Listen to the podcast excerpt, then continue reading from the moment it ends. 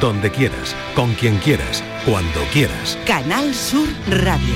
La radio de Andalucía.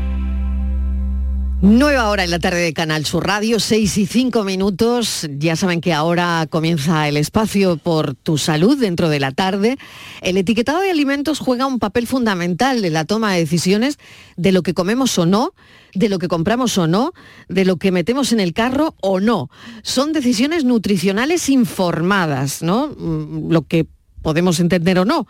Pues claro, más allá de ser simples etiquetas en los productos que consumimos a diario, esas pequeñas piezas de información que vienen pegadas en el producto pueden ser la clave para entender la composición, el valor nutricional, los posibles riesgos asociados con, con, esos alimentos que elegimos, que decidimos comprar.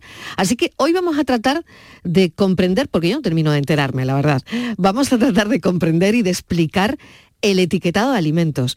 Vamos a explorar esas complejidades detrás de esas etiquetas, porque no lo hacen para que todo el mundo se entere. Vamos a aprender a interpretarlas de manera eficaz y efectiva, porque esto es cierto que es esencial para aquellas personas que buscan mantener una dieta saludable, equilibrada, en fin. Eh, bueno, hoy nos vamos a sumergir en el mundo del etiquetado de alimentos. Por tu salud, en la tarde de Canal Sur Radio.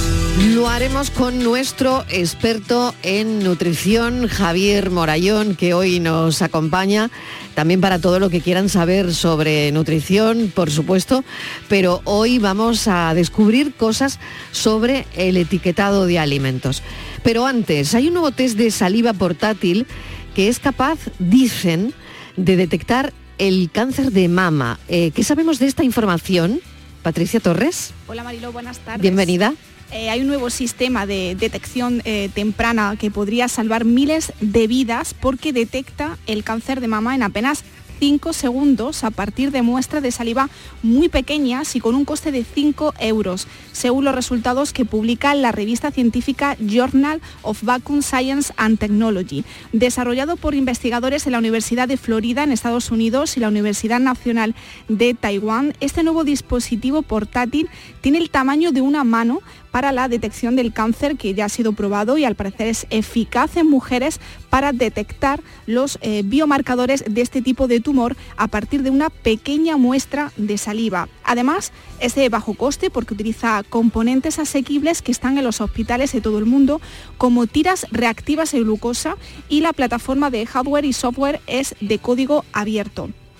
Este dispositivo utiliza tiras reactivas de papel tratadas con anticuerpos específicos que interactúan con los biomarcadores de cáncer específicos. Se coloca una muestra de saliva en la tira y se envían pulsos de electricidad a los puntos de contacto eléctricos del dispositivo biosensor. Estos eh, pulsos hacen que los biomarcadores se unan a los anticuerpos y alteren la carga y la capacitancia sobre el electrodo. Esto produce un cambio en la señal de salida que puede medirse y traducirse en información digital sobre cuánto biomarcador está presente. El diseño es revolucionario en comparación con sus alternativas. Las mamografías, las ecografías y la resonancia magnética son costosas e invasivas y requieren equipos grandes especializados.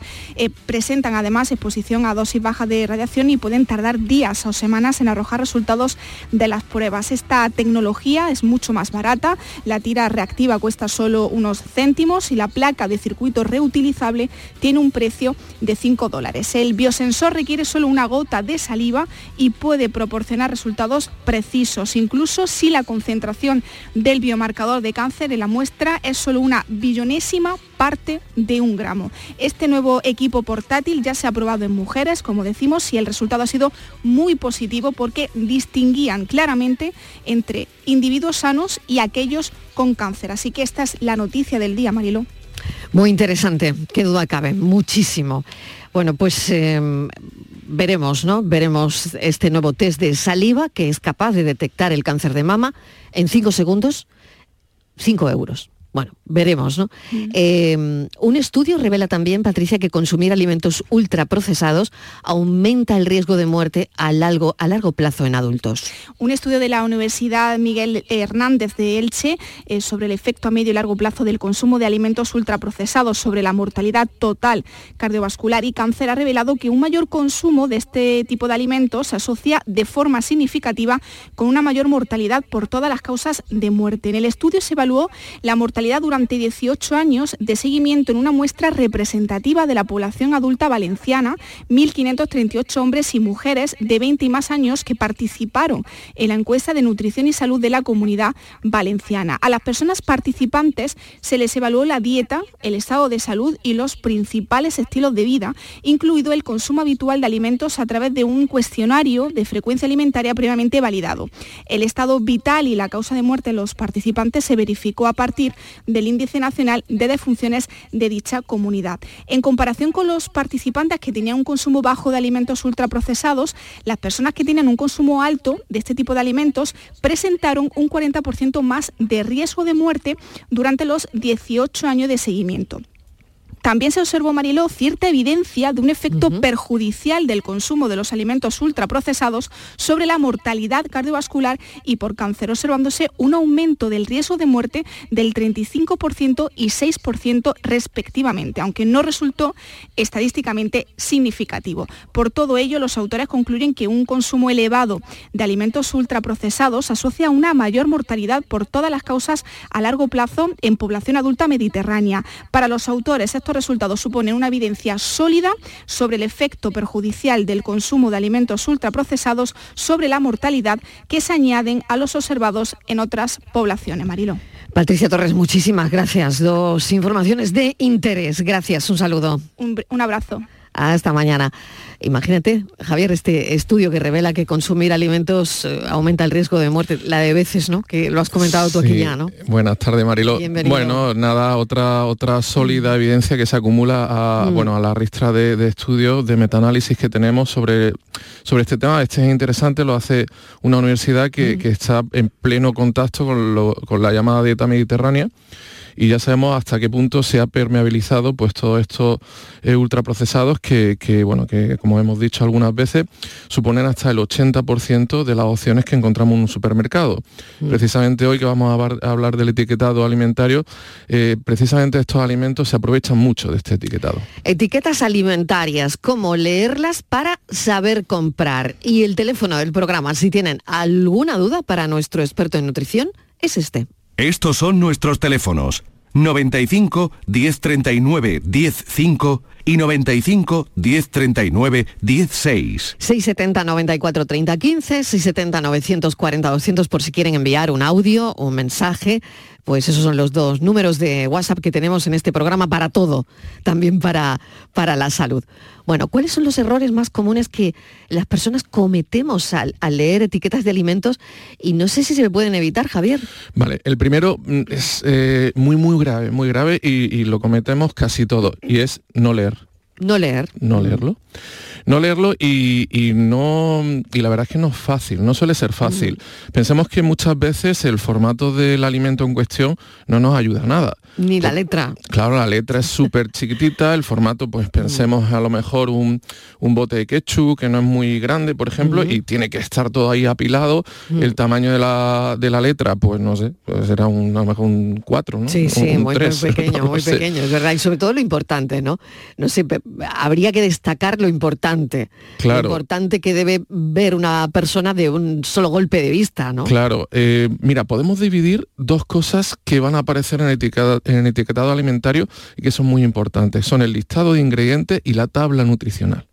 ¿De acuerdo? Con esto eh, tenemos que empezar a, familiarizarnos. O sea que es a lo primero que me debería ir, ¿no? Sí. Tengo el producto en la mano y me voy a la tabla de nutrientes. Y al listado y al listado de ingredientes. Mira, incluso entre el listado de ingredientes y la tabla de nutrientes te diría listado de ingredientes primero. Y me vas a decir, pero bueno, yo voy con mucha prisa al supermercado, ¿Qué te eh, voy a contar, Javier? ¿Qué te voy a contar que tú no sepas? Tengo que ir con la lupa porque es que esto no se ve. Mira, pues tenemos una gran ayuda con las aplicaciones de móvil y es simplemente planificar un poquito. Ya eh, casi todas las cadenas de supermercados tienen su aplicación en la cual están los listados de sus productos y tienen fotos precisamente del producto en cuestión y del etiquetado y entonces ahí lo podemos ampliar lo que queramos. Es simplemente... No todos, ¿eh? No todos. No todos bueno, la mayoría. No todos. No la todos mayoría... tienen ahí los etiquetados. Sí, bueno. las fotos. Bueno, yo he estado comprobando... yo sé de uno muy famoso, muy famoso que no. Sí, bueno. Pero bueno. Luego, luego me lo dice. no pasa nada, luego te lo cuento, luego te lo cuento. Vale, pues. Eh, Sobre todo cuando vas a hacer la compra online, ¿no? Sí, claro. dice, ¿dónde está la foto? ¿Dónde está el etiquetado? hoy no. pues mal, mal, muy mal. Yo estaba comprobando un par de ellos eh, antes, antes de venir mm. y, y, sí los he visto. Entonces, bueno. Mm. Eh, ahí sí podemos hacer una planificación previa que puede ser muy interesante y mm. que podemos detectar. Ahora bien, ahora bien, eh, si no queremos llevarnos así como consejo mm, primario, no queremos llevarnos mm. susto, pues no vayamos al pasillo de los sustos.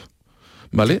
Eso, es importante. Es decir, Buena cosa. Eh, pretender, pretender encontrar una opción sana en el pasillo de la bollería industrial eh, casi imposible, por no decir directamente... Mejor, eh, no, no claro. Bueno, ahí para qué vas a leer, si ya total, ¿no? claro, O, decir... Eh, no, todo, en ese pasillo es lo mismo, ¿no? Claro, o decir, no, mira, voy al... así me ahorro tiempo, Javier. por supuesto, o, voy o voy al pasillo de las patatas fritas y veo qué opciones. Mira, si quieres ir al pasillo de las patatas fritas porque quieres comerte una bolsa de patatas fritas viendo el partido de tu equipo favorito, pues vale, hazlo, pero sal corriendo de allí porque lo, único que vas a hacer es estropearlo. Vas a coger, asume que te lleva una opción que no es eh, de las mejores o, es de las peores, pero bueno, asúmelo, pero no eh, enredes en ese pasillo porque no vas a conseguir grandes, grandes cosas. Vale, por lo tanto, mira, eso que me ahorro, ¿no? Ya, sé, ya sé lo que me voy a encontrar ahí. Quizás ese no sea el etiquetado claro. mejor, ¿no? Claro, no nos tenemos que pelear contra ese etiquetado. Si te vas al pasillo, es lo que es. Si te vas al pasillo de las galletas, es que ninguna opción es buena. Hmm. Ninguna opción es buena. Entonces, no, es que tengo que estar mirando 15 galletas. A ver, no, no, no miren ninguna. Hmm. Si no hay ninguna, ninguna hmm. opción buena. Entonces, eh, pues casi igual con muchos pasillos. El pasillo de los yogures, pues hay dos o tres opciones buenas no muchas más. El, yogur natural, eh, el kéfir y alguna opción más. Eh, y luego lo demás casi todos son postres lácteos azucarados que no nos interesan. Entonces, si tú quieres pretender eh, buscar una opción sana entre los postres lácteos azucarados, pues es que no la vas a encontrar, lo siento mucho decírtelo.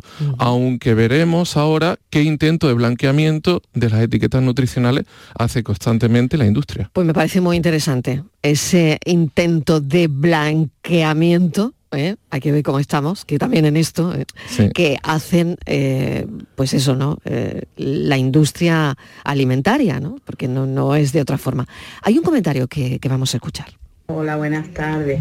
Soy Toñi de aquí de Cádiz. Bueno, estáis hablando de las etiquetas. Yo normalmente, tengo una edad y veo, veo regulín, tengo presbicia.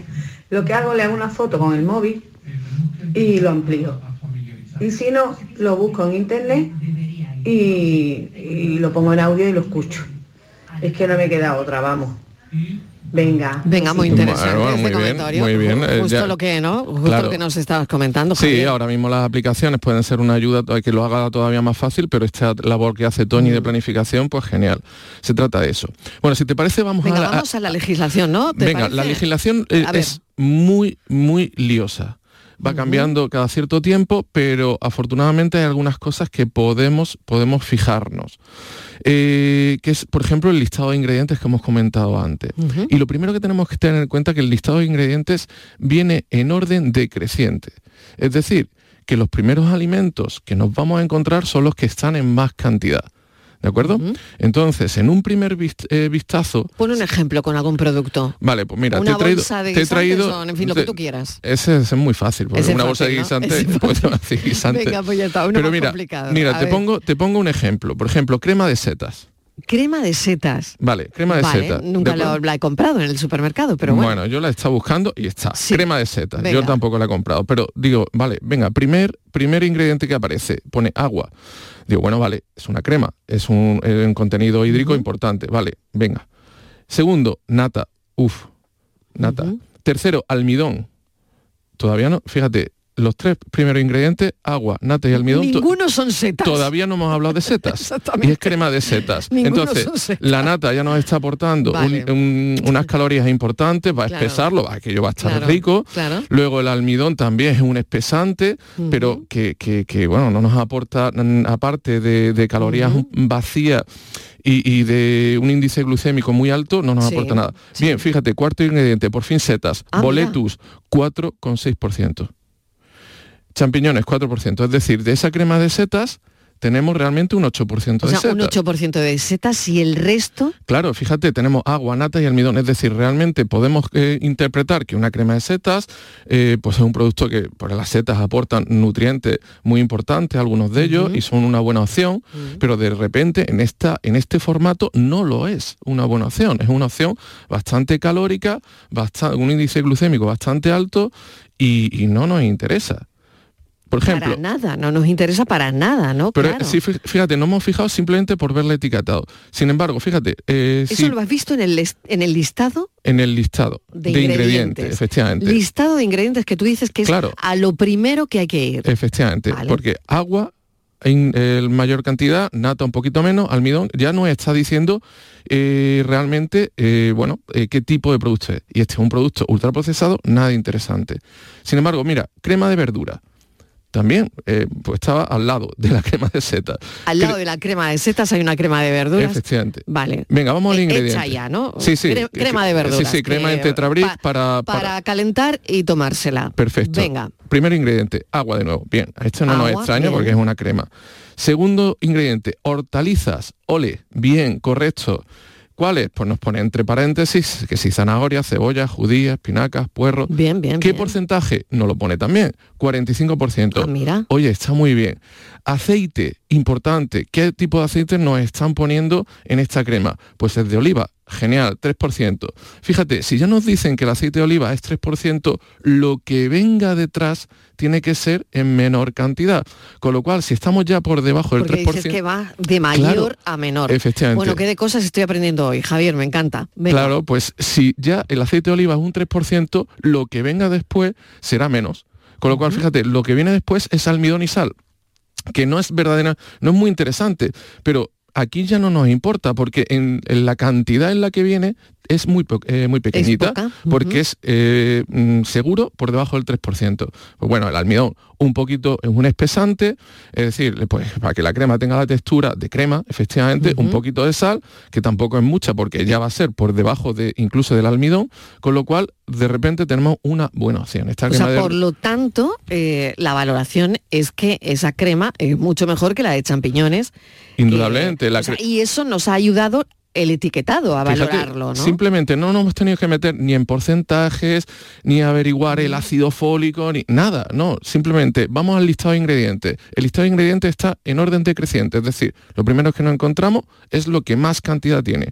Pues simplemente mirándolo con un poquito de detenimiento, detenimiento detectamos que la crema de setas es una opción horrorosa y la crema de verduras es una buena opción, una opción sana que nos aporta mucha verdurita, nos aporta un aceite de oliva que está estupendo y es una buena solución, por ejemplo, para una cena. Muy bien. ¿Algún otro ejemplo que quieras ponernos? Por ejemplo, si quieres nos vamos con los yogures. Venga, los yogures. Venga, eh, ¿Cómo pues hay que leer el etiquetado de los yogures? Pues mm, igual, y vámonos al listado de ingredientes. Venga. Venga, yo, yogur líquido de fresa por ejemplo. Bien, ¿cuánta fresa tiene?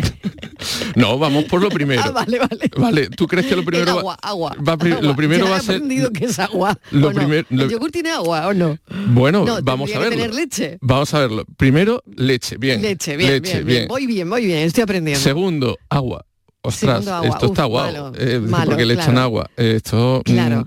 o sea, primer ingrediente leche, segundo ingrediente agua. Agua. Tercer ingrediente azúcar.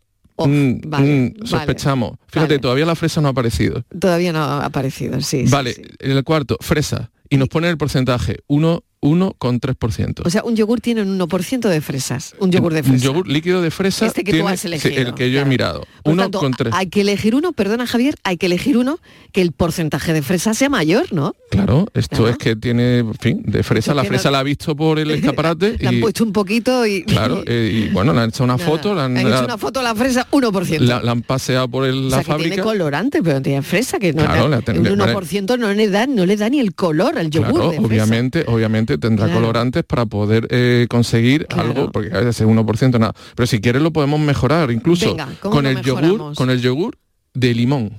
Sí, a ver. Yogur de limón, tú, pues, un poquito de limón, un poquito de vitamina sí, C, ¿no? Sí, eh, sí, eh, Vale. Primer ingrediente, leche. Segundo ingrediente, azúcar. Allá ni agua, vale. Ya, no, aquí el azúcar ya. Bom. Nada. Eh, segundo, leche en polvo. Esto le, se, ¿Es se el que uso yo para los bizcochos? Javier. Eh, pues no sé, te Pues lo vas a ¿cómo tener que plantear. Me voy a tener que plantear los bizcochos Por de ejemplo, ter- tercero, leche en polvo, que es un poco raro, Sí. ¿no? Leche, leche en polvo, leche en polvo simplemente para que el terminado, el final, se utiliza en tecnología alimentaria, esté más bonito, es decir, para que la, la- Sí. eh, tenga una textura más, Sí, más vendible, más como comercial. cuadradito y tal, vale. Vale, eh, seguimos, aromas, colorante, O sea, aroma quiere decir que no le han echado el producto, sino simplemente eh, aroma a limón. Que cuando tú aroma. destapas la tapa huele a limón. colorante, fermento, punto. Es decir, aquí no, el, li- el limón ni ha venido.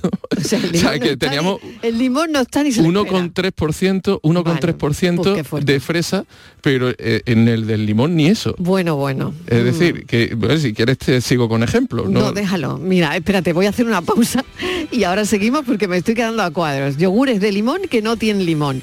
Yogures de fresa que tienen un 1% de fresa. Y esto es un suma y sigue. Bueno, seguimos con el etiquetado. Vamos a ver qué nos depara la tarde.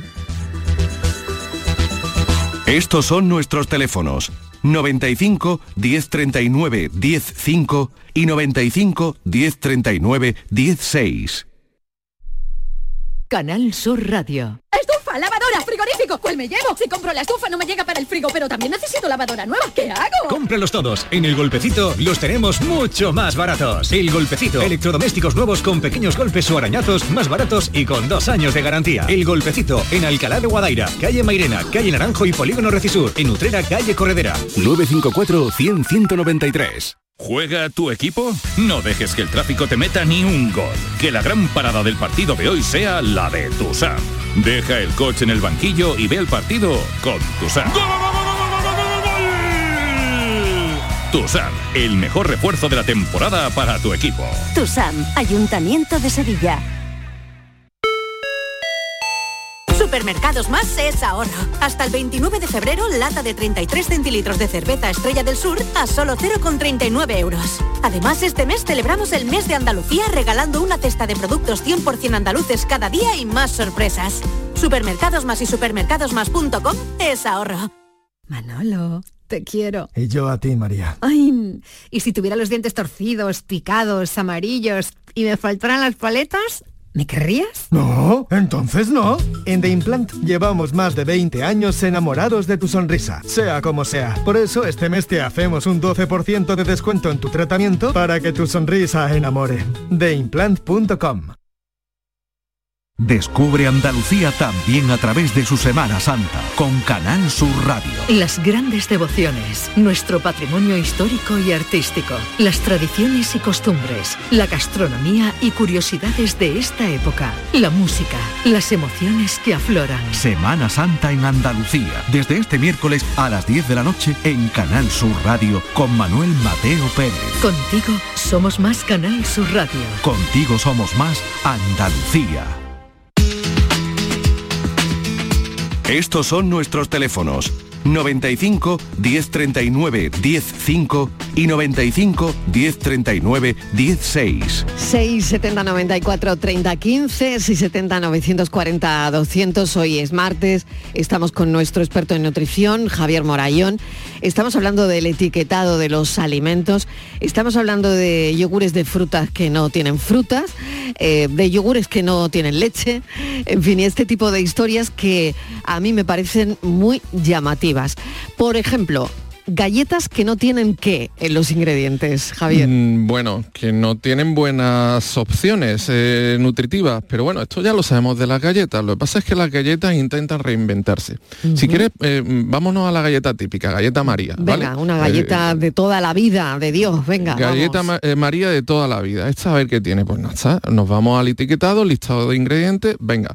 Primero, ya sabemos, orden descendiente, el que aparece primero, el que más hay. Primero, harina de trigo, efectivamente, por supuesto, refinada. Es decir, estamos hablando de unas harinas refinadas, nada integrales, mala opción de como hidrato de carbono. Segundo... Oye, voy a llegar a mi casa y voy a empezar a repasar todos los etiquetados de Mucha, mucha galleta en tu, despensa. ¿Hay alguna que otra? Javier, no te voy a engañar, no te voy a engañar, ¿hay alguna que otra? Pues parece mentira, llevamos ya unos programas... Es verdad, es verdad, es verdad, no me regañes, es verdad, es verdad, es de verdad que me tengo que concienciar. Mira, el primero, harina de trigo. Segundo, ¿cuál va a ser? Refinada, además. Por supuesto. Segundo, ¿cuál va a ser? Por supuesto, azúcar.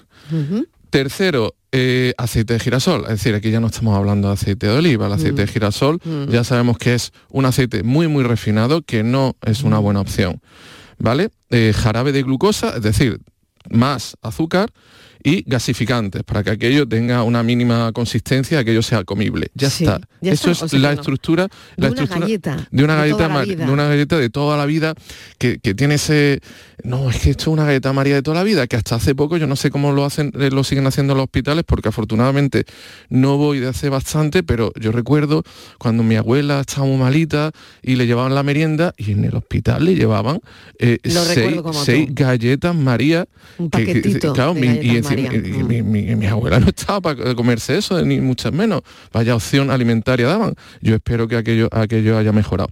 Pero fíjate, vámonos con las mismas galletas, pero para niños.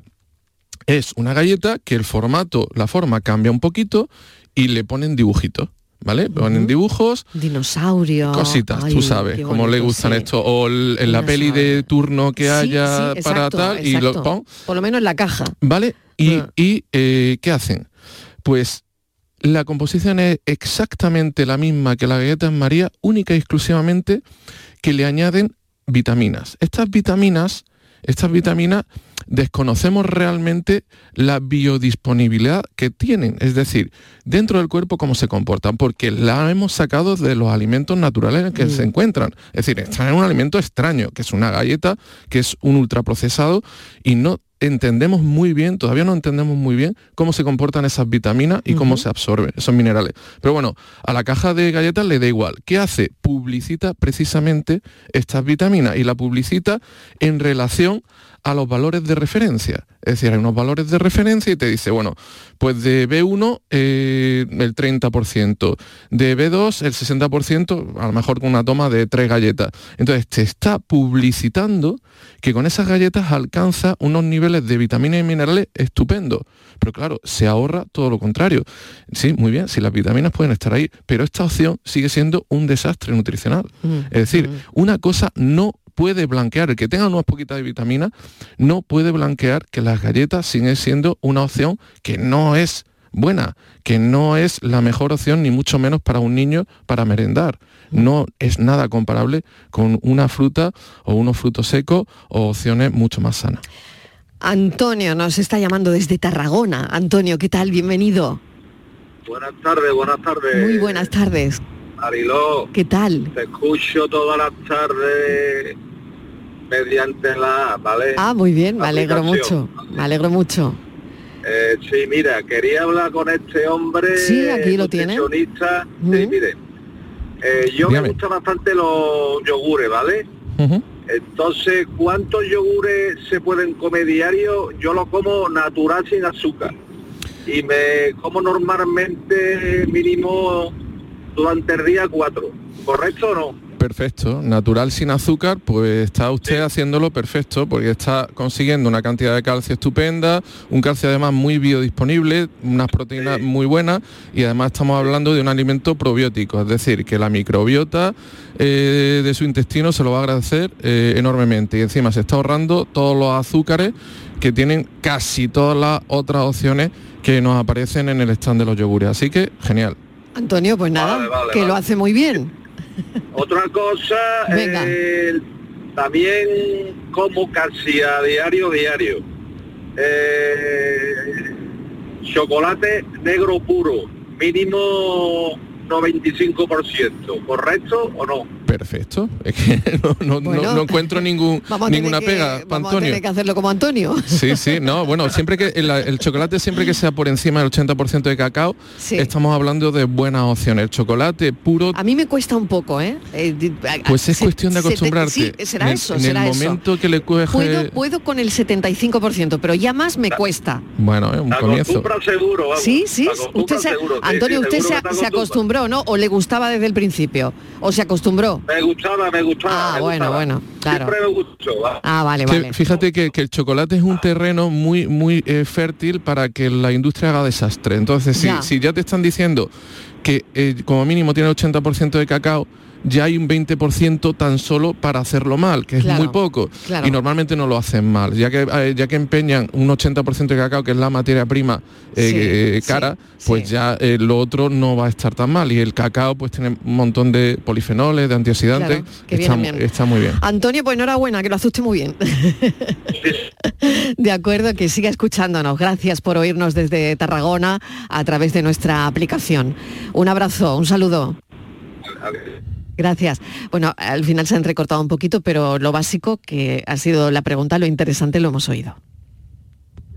Buenas tardes, Mariló. Buenas tardes. Me gustaría preguntarle a Javier Morallón qué opina sobre las torrijas y el arroz con leche, ya que estamos en las puertas de Semana Santa. Es que no queda nada, no queda nada. Ay, Javier, sé, eh, bueno, anda, Torrija y arroz con leche. A ver, eh, a ver cómo lo hago. No, a, ver, simplemente, mira, unas torrijas en Semana Santa, pues ya está, hay que aceptarlo. Hay que asumirlo. ya está. Eh, no, no, nuestra relación con la comida tiene que ser saludable. No podemos tener alimentos prohibidos. No podemos tener, eso que dices. No podemos tener obsesiones. Oye, que comerse unas torrijas en Semana Santa, pues es lo que toca y me parece estupendo. Y ya está. Pero no todo el año, ¿no? Eh, efectivamente, sabemos, sabemos que que es un alimento con unas determinadas calorías, con un determinado eh, porcentaje. ¿Tú qué día elegirías para tomarte las torrijas? ¿El, miércoles, el jueves santo, el viernes santo? Yo puedo ser sincero. ¿Puedo, ser, sincero aquí. Un día, un día que tú elijas tomar. No, es que me tomé el sábado pasado en Córdoba, me ah, tomé unas torrijas. Mira, ¿eh? Tú lo ves. Eh, en una cafetería, eh, a ver si me acuerdo el nombre pues mira, cafetería Roldán de, de Córdoba y estaban las torrijas que se te quitaban la arruga del ojo. Eh, o sea que tú también pecas. Claro, yo también peco, siento decirlo. no pero bueno, eh, claro, decir que me, tomé una, torrija con, un, con un amigo, fue entre dos y estaba impresionantemente buena. Claro que sí, a ver, por supuesto. Mm. Y yo si veo y si veo un partido de fútbol, pues me gusta eh, tomar unas patatas fritas. Mm. Claro, pero eso te hace humano, eso te humaniza. Claro, pero la, la relación te humaniza, Morayón. Pero sé, sé lo que estoy tomando y sé que en mi estilo de vida eso puede caber de forma excepcional y sabiendo lo que tomo. No, no caben eh, prohibiciones, no caben cosas que, que o malas relaciones, relaciones tóxicas con la alimentación que sabemos que pueden degenerar en trastornos que, son bastante preocupantes. así interesante eso que así que está... Muy bien, muy bien. Venga, otro mensaje, otro audio. Buenas tardes. ¿Y las galletas y los bizcochos hechos en casa son, se pueden tomar o qué me dice de eso? Bueno, pues la gente llama vamos, a, ver, qué puedo comer y qué no. Vamos a, a los ingredientes que tomen. Si, por, si por ejemplo en el bizcocho me estás utilizando, por ejemplo, para endulzar eh, dátiles, pues por ejemplo sería una opción, mm. una opción que estaría, estaría bien. Si me estás utilizando harina integral, pues lo estamos mejorando. Es decir, no nos podemos... Oye, y de espelta, no sé cómo saldría el, bizcocho, yo lo voy a probar. Bueno, pues mucho mejor que la harina, que la harina refinada normal. Eh, o sea, que es la que ponen en el supermercado harina de bizcocho. O sea, esa, es la no. la harina del supermercado, harina de bizcocho, esa es la que no es buena. Esa es refinada, seguro.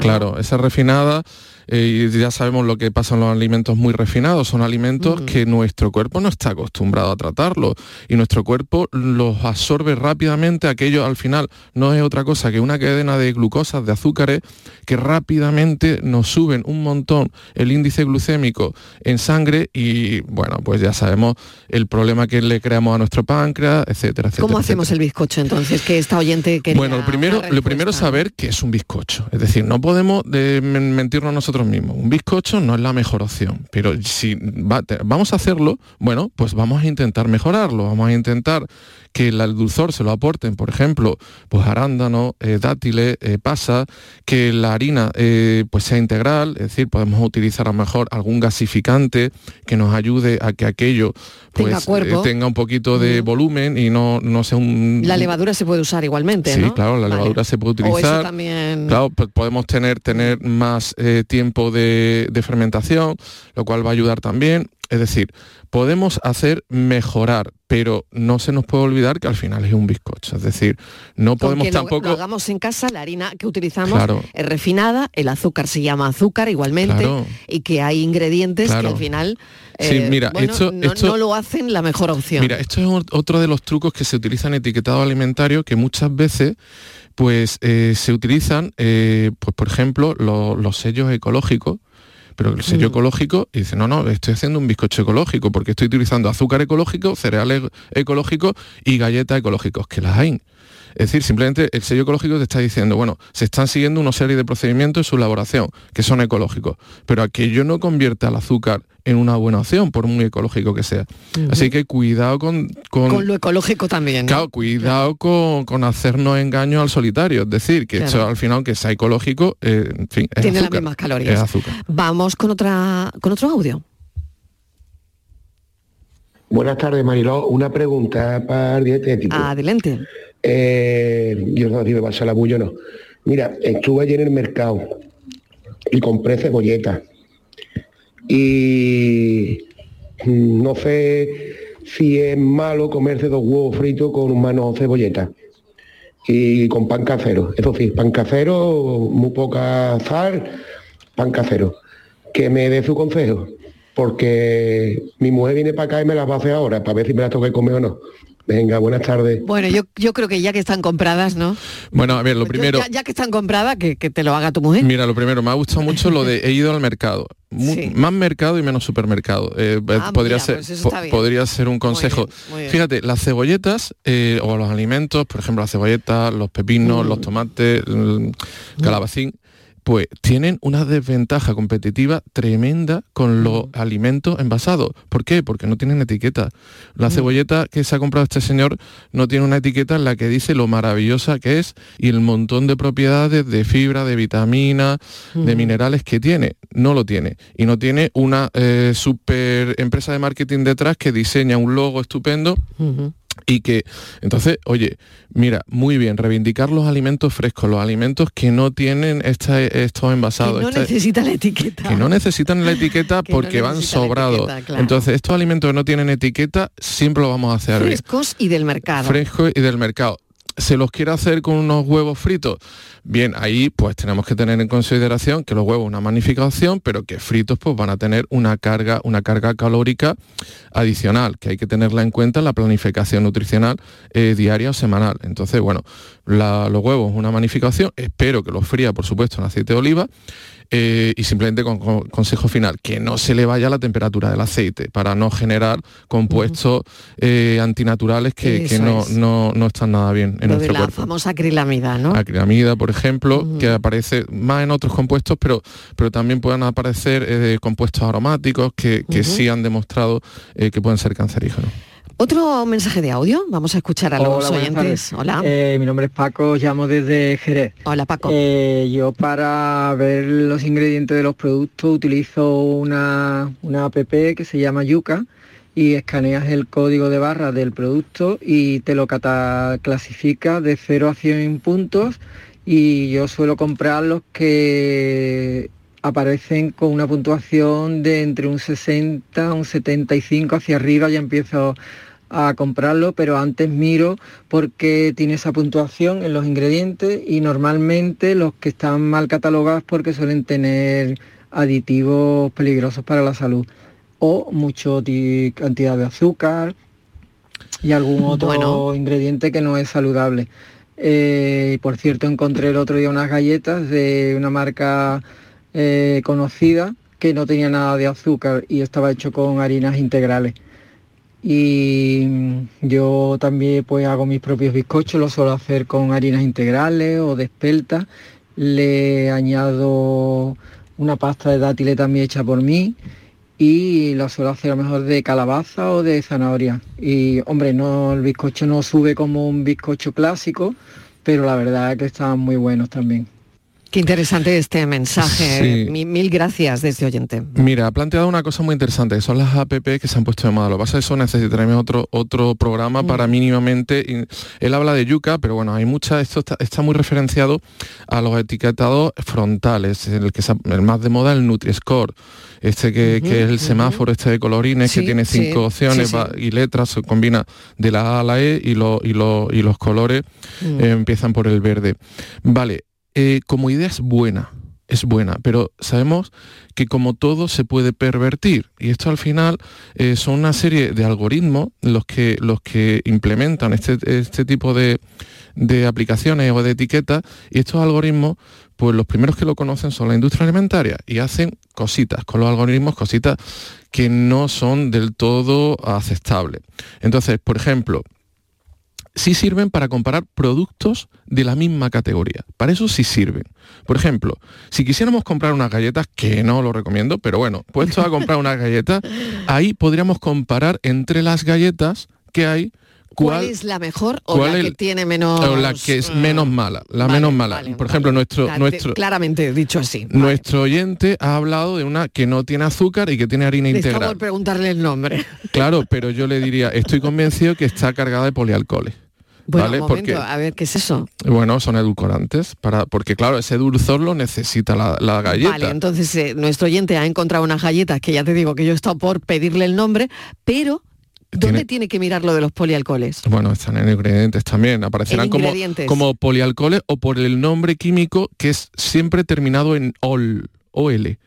OL, que es la terminación de alcohol, ¿vale? vale. Pues eh, polialcoholes. Y eso no es bueno. Eso no es bueno son edulcorantes que necesitaremos también otro programa, pero ya sabemos, ya sabemos. Yo creo que tenemos programas de, aquí a final de temporada. Sí, no, no, nos falta. De, la de cosas, ¿no? De la de cosas que tenemos que desentrañar, ¿no? Claro, ahí, ahí ya. que es nuestro día a día, además, ¿no? Sí, hay muchos estudios que ya eh, eh, sitúan estos polialcoholes, pues interaccionando, por ejemplo, con nuestra microbiota, que no es nada, que no es nada interesante, porque nuestra microbiota, la salud, en gran parte nos depende de, la salud de nuestra microbiota, o incluso algunos estudios últimamente lo han relacionado con la salud cardiovascular y no dan buenas noticias. Entonces, eh, entre azúcar, eh, además con a lo mejor pueden ser un 20-25% que pueden tener una galleta normal o polialcoholes, pues verdad que lo menos malo ahora mismo con la evidencia científica que tenemos son los polialcoholes pero no quiere decir que sea una buena opción, o no quiere decir que esas galletas mejoren ni, ni en broma ni en sueño lo que puede ser una merienda o un desayuno con fruta, con un pan integral, con eh, aceite de oliva, con un mm. poquito de atún, con un poquito de tomate, en, fin, ni en broma. Bueno, vamos a la tabla nutricional. Venga. Venga, eh, porque nos queda nada. Eh, creo que vamos a tener que hacer otro programa de etiquetado, pero eh, porque es súper interesante y se nos quedan un montón de cosas, ¿no? Pero hemos hablado de la lista de ingredientes y ahora quiero ir rápidamente porque nada, tenemos nada, a la tabla nutricional. Sí, mira, la tabla nutricional aparece también y es una tabla que es útil, pero podemos confundirnos también porque ahí se nos puede manipular y hablamos también de eh, porcentajes de grasas, porcentaje de proteínas, porcentaje de hidrato de carbono, pero hablamos poco de la calidad, es decir, hablamos de cantidad y hablamos de calidad. Esta tabla eh, nutricional nos puede confundir. Entonces, per se, como tal, aunque ahora, hoy en día, nos distingue, por ejemplo, los azúcares nos pueden distinguir las grasas saturadas, pero no nos dan una información completa. Esta tabla está bien, pero siempre, siempre, siempre que la utilicemos con el listado de ingredientes. ¿De acuerdo? Importantísimo. Tenemos otro audio, último para cerrar el espacio. Javier, lo escuchamos con atención. Perdón, las galletas no es que no lleven azúcar, solo llevan dos gramos de azúcar, ¿vale? Y no llevan edulcorantes ni ni lo que acaba de comentar. Ah, bueno, interesante, ¿no? Vale, eh, eh, bueno, dos, gramos. de azúcar, si es así es muy poco, pero yo le invitaría, invitaría al, oyente que leyera bien el listado de ingredientes a ver si aparece algo terminado en ol, porque puede ser que no ponga polialcohol, pero sí erititrol o otros edulcorantes de polialcoholes que, aparecen con nombres químicos que no son fácilmente detectables. porque me extraña que solo tenga un 2%, un 2% un alimento que es eminentemente dulce. Y si, es así, encontró unas galletas maravillosas, así, pues oye, y si, tiene el ingrediente ese famoso, yo, ha encontrado unas galletas fantásticas. Yo no tengo problema ninguno en rectificar y decir, oye, pues aquí hay una formulación de las galletas que están estupendas y si encima saben bien, pues. Pues ya, está. Bueno, miel sobre hojuelas. Oye, vamos a tener que hacer otro espacio de. Perfecto, perfecto. sí, sí, me han quedado un montón de cosas. Por ejemplo, azúcares libres, azúcares añadidos. Mm. hay que aquí hay tela que cortar. Pues seguimos hablando de esto. Javier Morayón, muchísimas gracias como siempre. Y voy ahora con la pregunta del día. Gracias, Javier. A ti, encantado. Bueno, ¿cuándo es necesaria la prueba del PSA? Lo vamos a hablar enseguida. La tarde de Canal Sur Radio con Mariló Maldonado también en nuestra app y en canalsur.es. El resumen de la actualidad del día, con toda la información y la última hora del deporte, el análisis de la economía que tanto te afecta, las entrevistas que te aclaran lo que pasa. Todo lo que necesitas saber para estar informado lo tienes en el Mirador de Andalucía, de lunes a viernes, desde las 7 de la tarde con Natalia Barnés. Contigo somos más Canal Sur Radio. Contigo somos más Andalucía. La tarde de Canal Sur Radio con Mariló Maldonado. Diez minutos, llegamos a las siete en punto de la tarde. ¿Cuándo es necesaria la prueba del PSA? Nos va a contestar esta pregunta el doctor Manuel Ángel Ruibal, urólogo y director del grupo Suturo. Bienvenido, doctor Ruibal. Gracias por acompañarnos. Hola, muy buenas tardes. Gracias a ustedes. ¿Cuándo es necesaria la prueba del PSA? Bueno, pues si me permite, me, eh, gustaría aclarar previamente que el PSA, eh, que es un simple análisis de sangre, es la, única prueba que nos permite sospechar si un paciente puede tener o no riesgo de padecer un cáncer de próstata. Entonces, ¿cuándo es necesario? Pues la edad que se pone eh, aproximada está en torno a los 50 años pero si, ese varón tiene antecedentes familiares directos eh, de cáncer de próstata, se aconseja rebajarla hasta los 45 años. ¿Qué es el antígeno prostático específico? ¿Cuál es su función en el cuerpo, doctor? Pues el antígeno prostático específico es una proteína que, tenemos todos los varones y que es necesaria para la fecundación. De hecho, se encarga un poco de transformar el semen desde que sale para que pueda llevarse a cabo la reproducción o la fecundación del óvulo. ¿no? Entonces, eh, es una proteína normal. El hecho de que esté alto en sangre no comporta ningún riesgo. Eh, por ejemplo, si tenemos alto el azúcar sí nos puede dañar el cuerpo. Si tenemos alto el PSA no nos va a dañar nada. Lo único que es es un signo de alerta de que podemos tener un tumor oculto en la próstata. ¿Y cuáles serían, eh, doctor Roibal, los niveles normales de PSA? Y, también, eh, ¿qué factores pueden afectar estos niveles? Me parece una pregunta muy acertada, muy interesante, porque aunque hay una, aunque cuando se ve una analítica parece que es normal hasta 4, hasta un valor de 4.0, esto no es así. Los PSAs hay que ajustarlo a la edad. No es lo mismo un varón de 50 años que un varón de 80 años. Entonces, hasta los 70 años aproximadamente, el límite está establecido en 2.5, o sea, 2,5. Eh, eh, a partir de 2,5, si, si ese varón tiene menos de 70 años, hay que empezar a pensar la posibilidad de hacer otras pruebas para ver si existe un tumor o no de, próstata oculto, ¿no? O sea que hay que ajustarlo siempre, siempre a la edad de, la persona. Y hay factores que eh, pueden causar un aumento de estos niveles que no estén relacionados con el cáncer de próstata. Sí, sí, es así. Si no, si siempre se elevara cuando hubiera un tumor de próstata, pues ya no haríamos biopsias u otras pruebas. Pero sí que hay contextos en los, que, en los cuales se produce una elevación de PSA. Por ejemplo, hay otras enfermedades, otras patologías de la próstata, como puede ser la hiperplasia benigna de próstata, que puede condicionar un aumento a nivel de PSA. La edad, a mayor edad, mayor nivel de PSA eh, generalmente. El tamaño prostático, si tenemos infecciones o inflamaciones de larga evolución y después hay situaciones que pudieran elevarlo, aunque esto en mucha menor medida, eh, como puede ser una relación sexual o determinados deportes como la bicicleta. Pero, insisto, estos, estas dos últimas situaciones, la elevación que produce es muy, muy, muy sutil. Y doctor, ¿cuál es el, papel del PSA en el seguimiento de pacientes con cáncer de próstata después de un tratamiento? Porque después se sigue em, analizando ese PSA. Sí, es, clave. O sea, cuando una persona todavía no está diagnosticada o cuando todavía no está operado un cáncer de próstata, el PSA previamente al diagnóstico puede oscilar. Por eso tenemos que recurrir siempre a la biopsia. Sin embargo, cuando una persona se ha operado un cáncer de próstata, se le ha estirpado completamente la próstata, el PSA se convierte en un marcador muy, muy, muy fiable. De tal manera que solo con el seguimiento con el PSA sabemos si ese tumor está perfectamente curado o existe lo que se llama una recidiva. Con lo cual, a diferencia de otros tumores, si este PSA nos permite hacer una monitorización, un seguimiento muy preciso, y, pero sobre todo muy precoz porque una elevación de PSA, después de una, de una, curación de un cáncer de próstata, si hay una elevación, antecede muchos meses o años a que podamos verlo en una prueba de imagen, por ejemplo, un TAC, una resonancia, como ocurre, por ejemplo, en otros tumores. Qué interesante esto que nos cuenta el doctor Manuel Ángel Roibal. Y le voy a pedir eh, unos consejos que puede darle a, a, los hombres sobre esa mono, monitorización eh, de su salud prostática ¿no? y del uso eh, del PSA como, bueno, como mm, criado, como herramienta de detección del, cáncer de próstata tan importante. ¿no? Em, porque, bueno, no, todo el mundo hace caso, ¿no? Y, va a, a, verlo, a vérselo o a medirle, a medirse los niveles.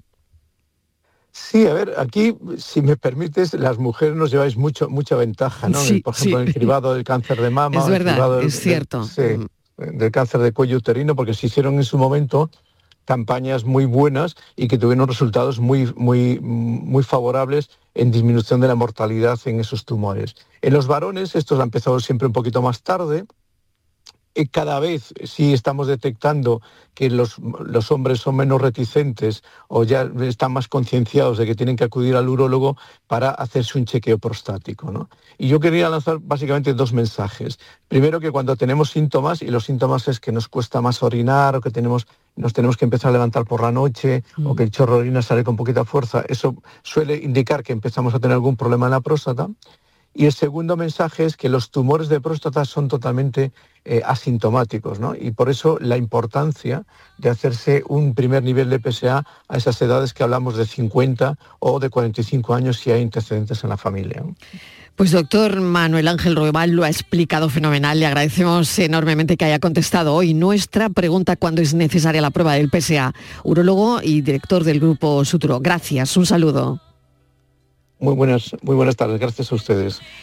Y ya lo ha dicho el doctor, ojo, ojito que no da síntomas, que es asintomático el cáncer de próstata, ¿no? Que no da síntomas eh, eh, al principio, ¿no? Así que es importante esto, todo lo que ha comentado el doctor.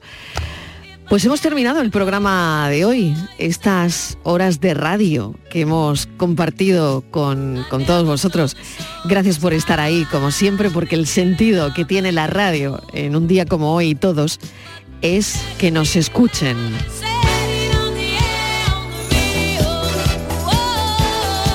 Gracias por estar ahí. Mañana, como siempre, seguimos contándoles la vida. Un beso para todos. Adiós.